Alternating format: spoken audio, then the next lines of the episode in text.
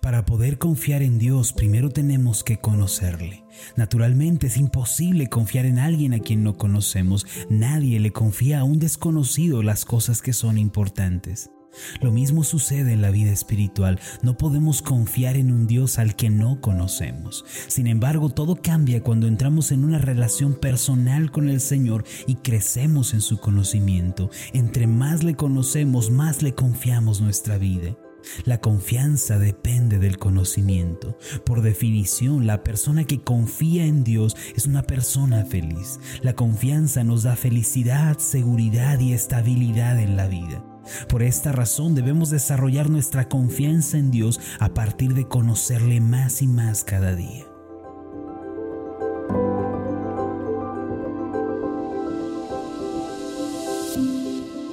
Estás escuchando Meditaciones Ascender con el pastor Marlon Corona. Sigue aprendiendo con nosotros con la serie de esta semana titulada Milagro en el desierto. El tema de hoy es la nube y el fuego. El día de hoy quisiera comenzar con una frase que se refiere a la vida cristiana. Es la siguiente, el conocimiento llevará a la confianza y la confianza llevará a la paz.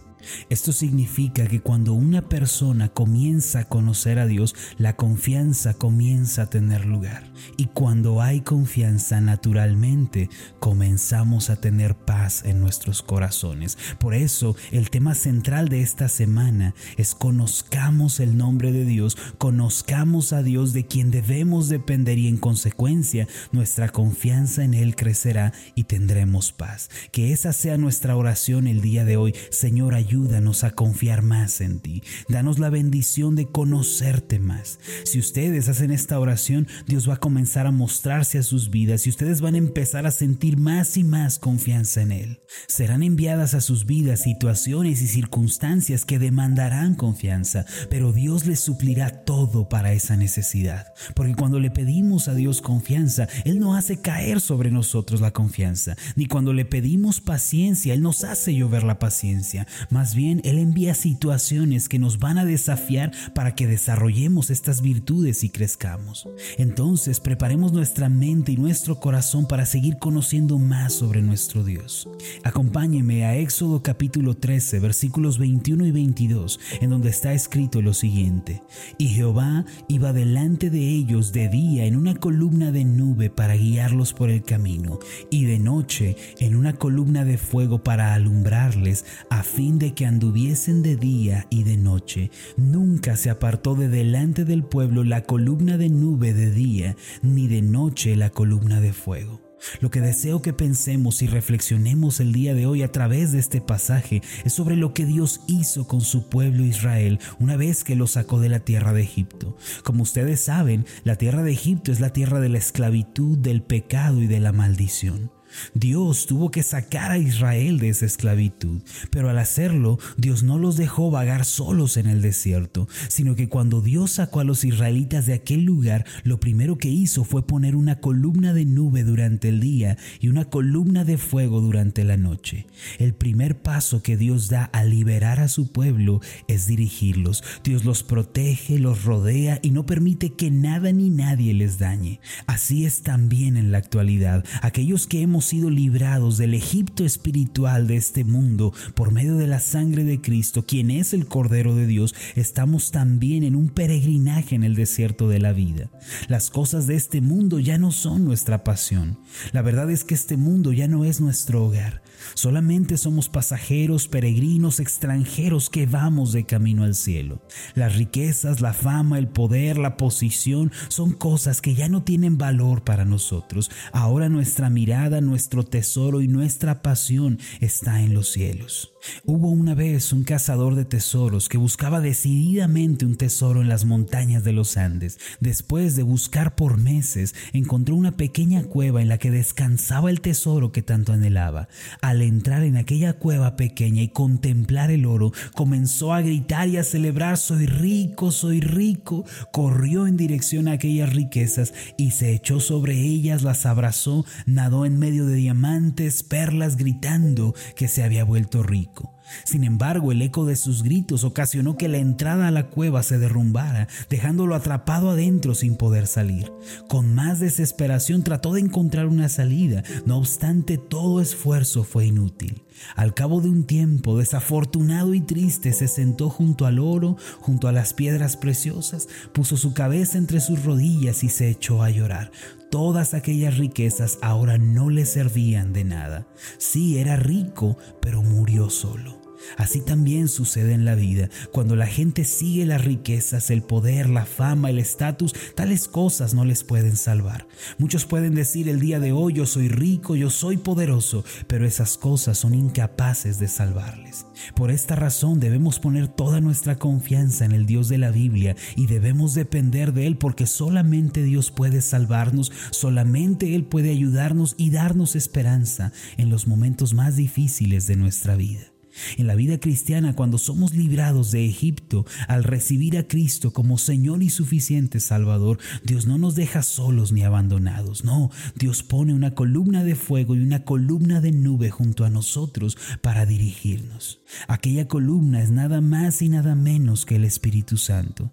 El Dios de la Biblia es un Dios que nos cuida y nos protege de todo mal por medio de su Espíritu. En la actualidad existe una idea equivocada que debemos erradicar de nuestras vidas. Esta es una idea que se ha filtrado a lo largo de los años a través de la religión, los medios de comunicación, las ideologías y es una idea que sugiere que de alguna manera no podemos estar seguros de quién es Dios ni podemos estar seguros de cómo nos tratará.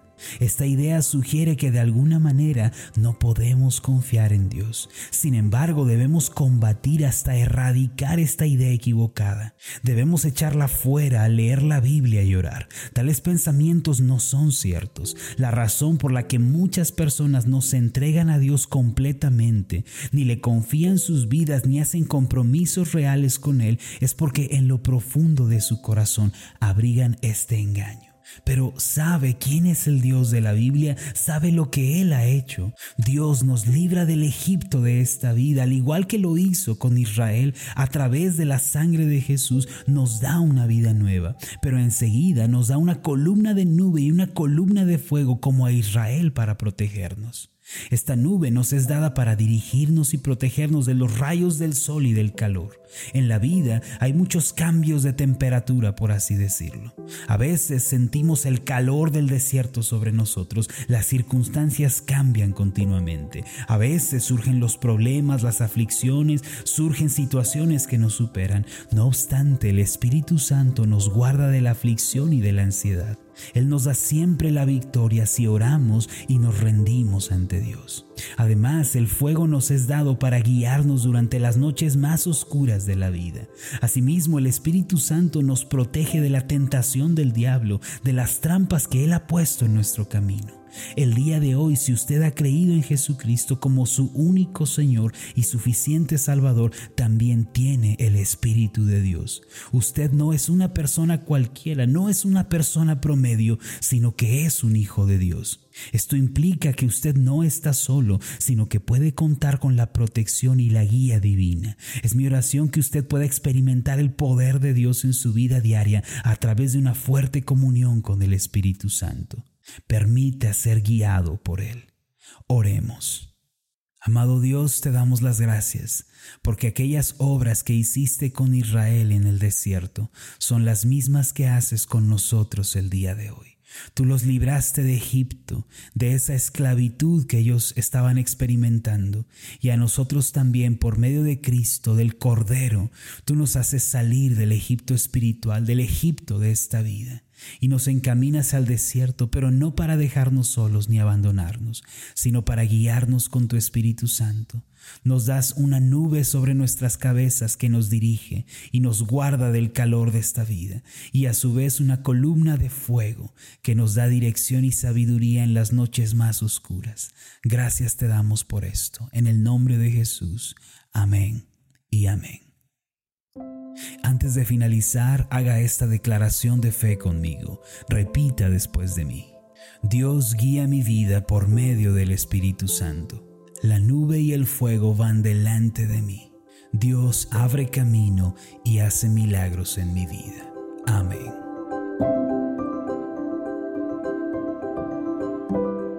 Hola, ¿qué tal? Mi nombre es Marlon Corona, soy el pastor de la iglesia Ascender en la ciudad de Zapopan, Jalisco, en México.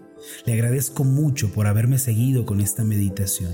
Mi oración siempre es que usted sea prosperado en todas las cosas y goce de una buena salud, así como prospera en su alma.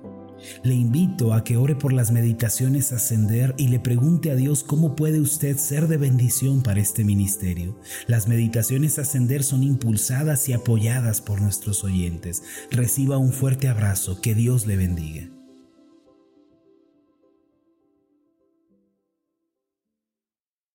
Quiero aprovechar la oportunidad para invitarlos a la conferencia Ascender 2020, que tiene como título Conquistadores y tendrá lugar los días 24, 25 y 26 de enero. Estamos orando que estos tres días veamos el poder de Dios guiándonos a la victoria en áreas de nuestra vida que por mucho tiempo han permanecido esclavizadas. Estos días de conferencia traerán un nuevo aliento y fuerzas nuevas a cada uno de nosotros. Es también una gran oportunidad para poder conocernos. Tengo muchos deseos de conocerles en persona y poder orar juntos. La conferencia Ascender no tiene ningún costo. Como iglesia queremos recibirles y servirles con mucho amor y cariño en el Señor. Los esperamos del 24 al 26 de enero en el Centro de Reuniones Ascender en Zapopan, Jalisco, en México. Si usted desea asistir, puede confirmarnos su asistencia en nuestra página de Facebook a través de un mensaje privado o también enviando un mensaje de WhatsApp a nuestros números oficiales. Le pedimos incluir su nombre, su edad, la ciudad e iglesia de donde nos visita. Que Dios le bendiga.